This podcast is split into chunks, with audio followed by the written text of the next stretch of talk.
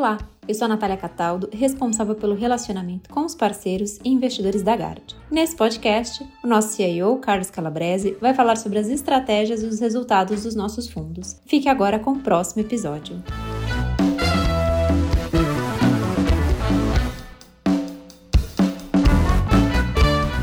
Boa tarde a todos. É, como sempre, antes de falar um pouco da carteira, só um resumo do, do que foi o mercado mês passado, e acho que é um pouco essa história de entre bancos centrais, né, os bancos centrais que começaram, que inclusive surpreenderam o mercado com aumento de juros menores do que o que o mercado estava prevendo, né, ou seja, uma mudança de posicionamento de vários bancos centrais, o Banco da Austrália, o Banco do Canadá, agora recentemente o Banco da Coreia. Então, assim, vários bancos centrais já com o discurso de que teve muito hype acumulado, tem que dar tempo para ver isso fazer efeito e, e o medo aí de, de, que se jogue os países no, numa, numa recessão. Mas é, quando a gente olha esses, a maioria desses bancos centrais que tiraram o pé são bancos centrais cujo setor de house tem uma participação muito grande no PIB dos países e é, no endividamento das famílias. E nesses países, essas dívidas são todas é, pós-fixadas, ou seja, elas são muito mais sensíveis a esse aumento de juros que está acontecendo do que, por exemplo, Estados Unidos, em que as taxas são pré-fixadas e você afeta muito mais esse mercado na margem, né? ou seja, reduzindo o apetite por novos financiamentos e, e, portanto, a gente tem visto aí uma pressão de baixa no preço dos imóveis e, e na demanda por casas, né, por imóveis, a, as vendas estão caindo também. Acho que isso é um, é um, já fruto de todo esse, esse aperto que teve nos Estados Unidos, mas muito mais assim nos novos financiamentos do que nos que já existem. Nos outros países você aperta os que já existem, então você fica com risco muito maior de que a parte muito grande da renda das famílias eh, seja contaminada por esse aumento de juros e que assim é, ela sofre um aperto muito grande. Acho que isso é um pouco o que separa dois approaches. Eu acho que, inclusive, de novo, teve um, um artigo daquele jornalista que é visto como porta-voz aí do Fed, como para pedidos de blackout, em que ele comentava a possibilidade grande do Fed reduzir o passo a partir de dezembro. Isso gerou aí no mercado essa expectativa de pivotagem, né? ou seja, a Fed agora desacelera e para e começa a cortar rápido, que no final acabou revertendo o, o, mercado de bolsa, né? e até a primeira primeiros 10 dias do mês as bolsas americanas vinham cair e depois elas reverteram acabaram aí, assim, que acabou com, uma alta em torno de 8% no mês. É, isso afetou o dólar também, acho que como o mercado vinha muito comprado em dólar, o dólar acabou o mês perdendo de várias moedas, né, tudo em função um pouco dessa narrativa e tudo, não que desfeito, mas é, recalibrado na reunião de ontem, né, quando o que ele falou é, a gente tem realmente um, um acúmulo de hikes que vão fazer um efeito com lag. Isso a gente já comentou aqui nas outras reuniões, e, portanto, acho que a gente pode vir a diminuir, o que não quer dizer que a gente terminaria o ciclo mais cedo. Aliás, o ciclo deve ir acima do que o mercado precifica. E acho que ele, e no final isso é que acabou ocasionando essa correção na bolsa, correção nas taxas e essa correção no dólar. Ou seja, a gente voltou agora em novembro no, no antigo ciclo de é, juros americanos para cima, dólar para cima e bolsa para baixo. Mas uh, o mês passado aconteceu o, o, inverso. Né? E finalmente tem aí os dois bancos centrais, os grandes bancos centrais que estão atrasados, que é o Banco Europeu e o, Banco do Japão. E me parece assim, o Banco Europeu é uma situação muito complicada, porque a inflação lá vem surpreendendo para cima, né? inclusive a atividade vem surpreendendo para cima, quer dizer, se esperava um impacto muito maior, não só dos do juros, mas do aperto monetário, mas também da guerra, do problema da energia, etc. E lá a situação vem obviamente sofrendo, mas até menos do que se esperava, e a inflação continua ainda muito, muito forte, a parte de serviços muito pressionada, o mercado de trabalho ainda muito aquecido e o ECB assim muito dividido, né? Então nos parece aí que em algum momento a, a realidade vai ter que se impor na Europa, também no Japão, né? O Japão continua com o mundo um país que sem todos os, os vetores seriam para uma alta maior da inflação e a inflação uh, sobe, né? Tá, comparado com o histórico, está até chegando a 3%, mas você não vê isso em salários, um desemprego de 2,5%, Então, eu acho que eles vão conseguir levar essa, essa política deles aí de capeamento da curva longa de juros por mais um tempo, mas acho que em algum momento isso também vai ter que se normalizar e por enquanto o que eles têm feito foi eles fizeram duas grandes intervenções esse mês passado no, no mercado de câmbio, né? Já venderam em torno de 50, 60 bilhões de dólares aí para tentar segurar o, o ien dentro desses 150, um pouco abaixo. Né? E aqui no Brasil acho que é um pouco isso que o Ix falou, quer dizer, a gente tem mesmo uma visão para as agendas bastante, assim, nos preocupa bastante essa, essa agenda que até agora foi o que circulou. Porém, o, o estava lá no FMI e realmente sentiu esse mood um pouco mais positivo para o Brasil pelos estrangeiros, né? E, e, a gente acho que isso acabou mesmo se materializando aí recentemente em fluxo para a bolsa, entrou bastante dinheiro para a bolsa e no câmbio também. Então acho que foi importante ter passado por lá, ter conversado com as pessoas, ter trazido um pouco esse, esse cola, assim, nos, nos ajudou um pouco a a temperar o nosso pessimismo com a agenda, com a visão mais otimista do pessoal de fora. Bom, dito isso, acho que assim, foi um mês olhando aí para as diversas linhas, quer dizer, a história foi a história de bolsa, quase que o, o contrário do mês anterior, em que a nossa posição foi pega aí nessa gente, a grande posição de bolsa nossa é o short, o short US, quando você teve essa virada, seja por essa narrativa, seja assim por muitos fatores técnicos, aquelas CTAs, né, aqueles fundos sistemáticos que foram comprando bastante ao longo do mês. Você teve um mês em que Bear Rally foi bastante forte, isso acabou ficando aí essa perda no mês eh, de bolsa que basicamente levou o fundo para o negativo. Essa posição ao longo do movimento a gente foi reduzindo e voltou a reconstruir, a gente segue vendido na bolsa lá fora. A diferença é que agora a gente, assim, pós-FMI, um pouco com a impressão que a eleição ia ser muito justa, né? A gente começou a retomar um pouco as posições de bolsa local. Né? Então, NET hoje a gente tem já uma posição positiva, um pouco positiva, mas comprado aqui e vendido lá fora. NET positivo, não muito grande ainda. É muito aqui da, da posição local, é, long and short, mas passamos também agora a ter direcional Continuamos fora das, das estatais, né? achamos que as estatais vão sofrer um pouco, muito ruído é, para até que, que o novo governo decida que como é que vai ser a, atuação dele junto a essas empresas. Então, bolsa foi, foi isso, a parte de é, o resto, assim, commodities continuou naquele nosso combo comprado em petróleo, vendido em, em, ouro.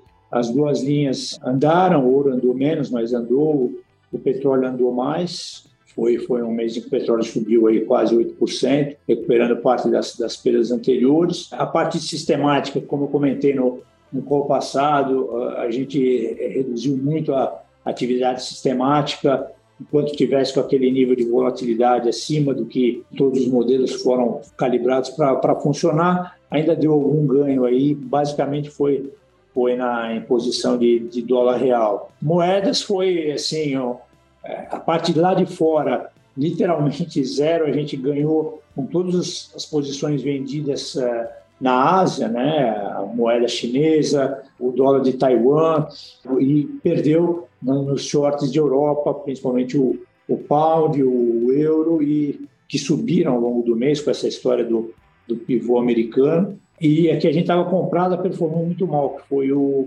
o, o franco suíço. Né? Então acabou no final uma matando a outra, sobrou. Uh, o trai também uh, não se mexeu, então o carrego dele uh, acaba sendo muito muito grande contra, então ajudou também aí a, a, neutralizar os ganhos da Ásia. E aqui no real deu, deu um pouquinho para trás aí. a gente está tá testando uma uma posição pouco vendida em dólar, um pouco em função desse fluxo que a gente está vendo aí de, de gringo, apesar de todas essas nossas preocupações e, e, achar que assim os próximos 15 dias vão ser um pouco tumultuados até é, que se tenha as definições de nomes da equipe, ministro, acho que aqui também você vai ser Meireles, mercado melhora, não vai ser pior, que aconteceu um pouco hoje de manhã. Então, assim, acho que a gente vai ter um período cheio dessas informações e contra-informações, né? Bom, vamos ver. O renda fixa também se, se, se, perdeu um pouco no preço e ganhou um pouco no, nas Bs e a gente é, é um mercado aí que acho que acaba ficando um pouco mais sensível a, a essa discussão aí fiscal, né? Como é que vai ser o, o approach, se, se vai ser uma estouro da boiada de gastos ou não, e acho que por isso o pré está se equilibrando nesse nível. Ele praticamente não, não saiu assim, oscilou bastante, mas acumulou nada no, ao longo do mês, acabou, acabou em alta de 15, 15 pontos. Aí essa parte mais do, do meio da curva, que, que é onde a gente está posicionado. E tem um pouquinho de, de posição na, nas Bs também, é um pouco menor que a do pré, e também na parte central da curva, e é isso, né? São, são um pouco do que a gente já vem falando, é muito juro real, em alguma, algum momento esse, isso vai ter que baixar por bem ou por mal, né? Ou porque você fiscalmente consegue se equilibrar, ou porque a, inflação ah, se descontrola. Então, ah, no final, mais eh, assim, o nível desse juro real parece, parece bom, mas é um mercado bastante bom. O market to market não é tão bom, então é um mercado com Sharp um pouco pouco pior, né? Aí a parte de tem o cupom e, e, e as taxas lá fora, taxas lá fora é um pouco mais fácil, assim, a gente ganhou os Estados Unidos, é, perdeu a Europa e, e, acho que assim a Europa é, é uma posição que a gente quer insistir, vai, vai inclusive aumentar essa posição aos poucos. Acho que é muita inflação para pouco juro, para board muito dividido e acho que assim quando a gente olha as taxas finais de todas as, as curvas de G10, assim, Europa ainda depois do Japão, segue sendo a mais baixa, com a inflação seguindo, seguindo como a mais alta. Então, eu acho que esse 2,75 que está na cabeça do ECB me parece pouco. A curva agora tem um pouco mais e, e, a gente acha que vai acabar acontecendo um pouco o que aconteceu com o Fed, né? Começou achando que ia ser uma alta até 2,5, 2,75 e agora está dizendo que os 4,75 que estavam na curva não iam ser suficientes, o mercado já está acima de 5. Então, acho que essa vale. E outra que a gente está começando a montar de novo, com calma, devagar, mas acho que é a posição que daqui até, até março vai ser, vai ser construída aí. Eco, de novo, o tomado 10 anos no Japão, que ali eh, também em algum momento esse controle da curva vai ter que ser abandonado, o mundo inteiro trabalhando num outro nível, a moeda, assim, não dá para os caras venderem 60 bits todo mês e, e, portanto, em algum momento essa, essa realidade vai ter que se impor lá também. Então, é uma posição que a gente voltou a ter e que vai aumentar ao longo do tempo. E, finalmente, a parte de, do ponto cambial, que assim,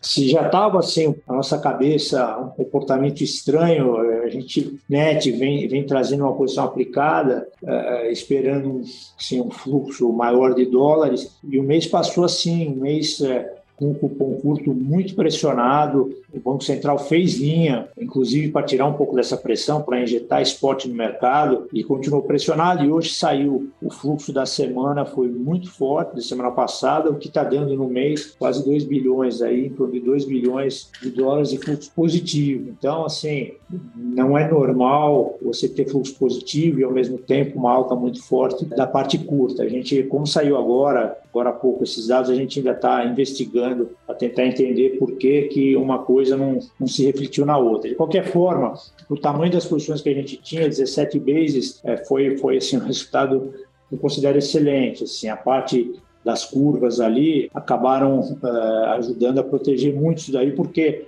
uh, a parte curta subiu 90 pontos, né? Então, entre 90 e 70 pontos ali, de um mês para o outro, uma alta forte, uma posição que a gente tinha na, na, na ponta contrária, é, mesmo assim deu aí para minimizar as perdas. Então, acho que, acho que assim, um pouco isso, acho que tem a impressão do jeito que a gente vê lá fora, eu que essas posições, é, o mercado está muito volátil, então quando a gente olha resultado mês a mês, às vezes é, é um pouco chato ter que estar tá perdeu em bolsa, um pouquinho negativo lá fora, tal, mas eu acho que a bolsa tem que ir com um nível um pouco mais realista, foi muito técnico o que aconteceu. Saíram vários resultados, vários resultados é, ruins, com guidelines ruins. É, as, as, grandes techs, por exemplo, sofreram boas perdas quando divulgaram os balanços. Então, é um pouco essa nossa, é nossa teoria, né? que você tinha reprecificado o juro e não tinha reprecificado os earnings. Né? E acho que o, o os anos do terceiro trimestre mostram mesmo que talvez essas projeções de crescimento para esse ano e crescimento para o ano que vem tenham que ser revistas, até porque o Fed, é, que, que ele tem falado é que assim ele está é, muito mais preocupado em cumprir o mandato de inflação do que ficar dando sustentação à, à bolsa. Então acho que essa, essa posição aí, só que é isso, é, é um mercado de às vezes tem os técnicos, o fundamento de um lado, o técnico do outro, muitas vezes o técnico é, se impõe ao fundamento até por um período de tempo mais curto, depois o fundamento se impõe. E, e Europa também, eu acho que assim, não, não, a Lagarde até agora à tarde estava falando um pouco mais duro, em algum momento eles vão ter que agir para controlar essa inflação, né? Acho que essa inflação é um negócio muito impopular, está muito alta, e o que vai acontecer provavelmente é o que vai acontecer nos Estados Unidos. Cada vez você vai tendo que jogar para cima as suas projeções e, e, a curva vai tendo que acompanhar. Né? Acho que Japão é uma, uma história um pouco mais para médio prazo.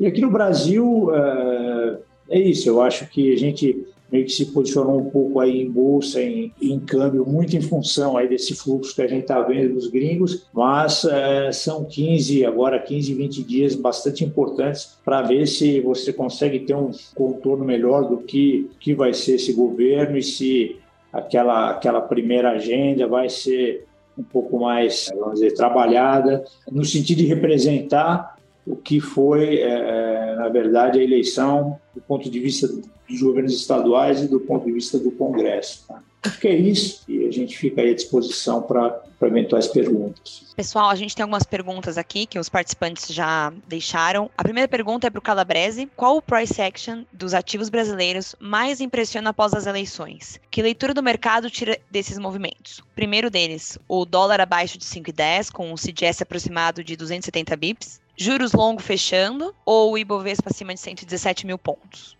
Eu fiquei mais impressionado com, com o movimento do câmbio, né? até porque o, o câmbio ele se descolou mais, ele teve uma performance muito melhor que a maioria das moedas, né? E no momento em que eu via, o, como eu falei, o, a linha ali muito pressionada, ou seja, a impressão é que o, o fluxo não estava vindo, o fluxo que a gente estava esperando não estava vindo, e o câmbio teve aí um, um mês de 4,5% de, de apreciação. A bolsa, eu acho que, sim, é, a gente viu muito fluxo gringo, acho que inclusive a grande explicação para essa alta toda foi, foi compra gringa, mas é, é foi um mês em que você teve 8, 8, quase 8% de alta lá fora, então acho que uma coisa ajudou a outra. Agora, pós-eleição, terça-feira para cá, realmente impressiona. O, o S&P tem aí quase 3% de, de correção, e aí o Bovespa está flat. Então, a impressão que me dá é isso, que aquilo que Daniel comentou, os estrangeiros estarem aí entusiasmados com o Brasil uh, e, e, que a gente tem visto esse fluxo, parece que isso realmente é verdade, não era só narrativa lá de, de, de reunião de FMI e tudo mais. O pré, eu acho que está um pouco mais, o, o pré está tendo mais dificuldades, tá? Então, acho que ele está mais sujeito a esse problema fiscal, que é onde está o grande pepino, né? Como é que a gente vai equacionar essas promessas todas de campanha e como, quanto tempo, né? Assim, eu sempre lembro do que aconteceu na Inglaterra. A primeira-ministra Truss entrou, veio com um pacote fiscal enorme, o mercado varreu os ativos ingleses e, varreu a primeira-ministra também, né? Caiu em um mês. Então, eu acho que o governo tem que tomar cuidado com isso. O mercado mudou, não só nosso, o mercado geral tem muito menos hoje complacência com, com o fiscal. E assim, quando a gente vê isso acontecendo na Inglaterra, eu acho que assim, pode acontecer da mesma maneira que aqui no Brasil. Então, a impressão que isso é um ponto sensível aí e, portanto, o pré está tendo mais dificuldade de pressionar, de performar. Os outros mercados, acho que assim, mais uma explicação de estrangeiro do que, do que de local.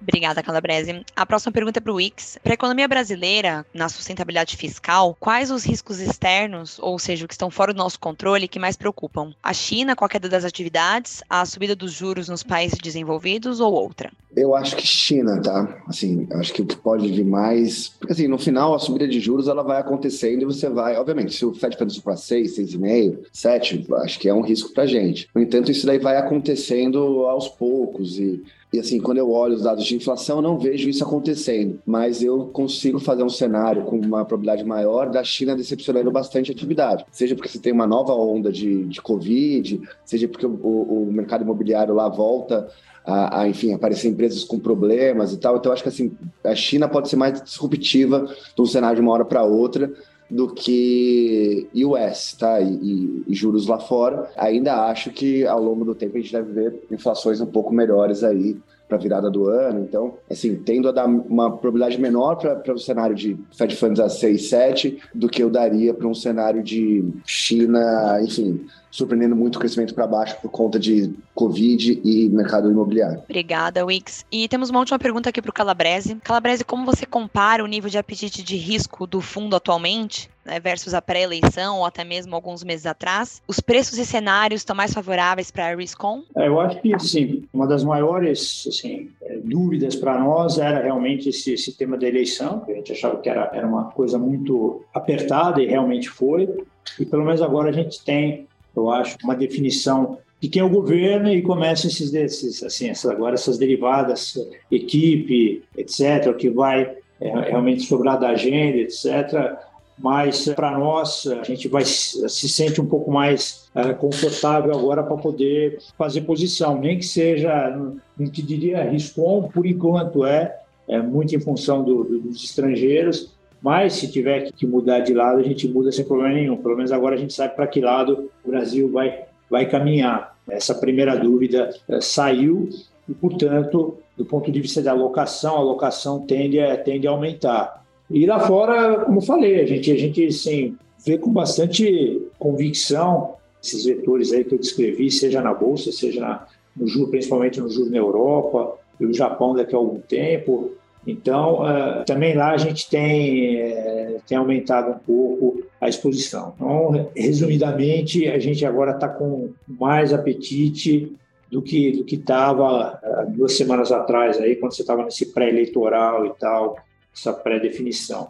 Obviamente, lá fora, eu acho que vai para o próximo mês e meio, que vai, vamos dizer, mandar nos mercados são os dois dados de mercado de trabalho americano e as duas, os dois CPIs que vão sair, né? Você tem dois dados de inflação, dois dados de mercado de trabalho antes da próxima reunião. Então, eu acho que o mercado vai ficar bastante sensível. E aqui, a, nome de equipe, formação de governo, né? Mas, sim, não são mais eh, cenários binários, né? São cenários que, assim, você vai formando, são informações que vão te ajudar mostrar para onde as coisas vão caminhar, mas é, como você já não tem assim, isso vai, vai acontecendo aos poucos e você vai se posicionando. Então, acho que o apetite para a alocação de risco aumentou. Perfeito. Temos mais uma última pergunta aqui, é sobre as declarações de membros petistas hoje sobre Petrobras. Se vocês acreditam que vem chumbo por aí com a estatal. É, eu acho que é o, é o target, né? Assim, o que talvez pode completar, mas eu estava conversando com isso com o Eduardo Biancheri, né, que é o nosso gestor, em que parece que a estatal ali a gente não sabe o quanto que você vai conseguir mudar a política de preço, né, que eu acho que também está na mira, mas eles conseguem facilmente mudar a política de investimento. Então, ao contrário do que foi feito, né, e hoje foi anunciado mais um dividendo acima de 40 bi, me parece que vai ser um mundo onde a Petrobras vai não vai distribuir dividendo e vai voltar a investir que nem doida, que nem fazia lá, o que é ruim para a companhia, né? Então, assim, parece que tá tem espaço para uma deterioração grande e eles estão falando isso aí da, da Petrobras, né? Acho que não estão escondendo nada. Perfeito. Pessoal, a gente não tem mais perguntas hoje. A gente já está caminhando para encerrar o webinar. Só queria deixar um recado para vocês. O nosso fundo Paris, com a seguradora Icatu, o fundo que replica o Portos para Previdência, ele completa seis meses na semana que vem. Então a gente começa a divulgar o resultado em breve para vocês. Mas quem tiver interesse pode entrar em contato com a gente para conhecer um pouco mais do produto e siga a gente nas redes sociais. E lembrando que esse conteúdo vai ficar gravado no nosso YouTube é, assim que a gente tiver o link disponível.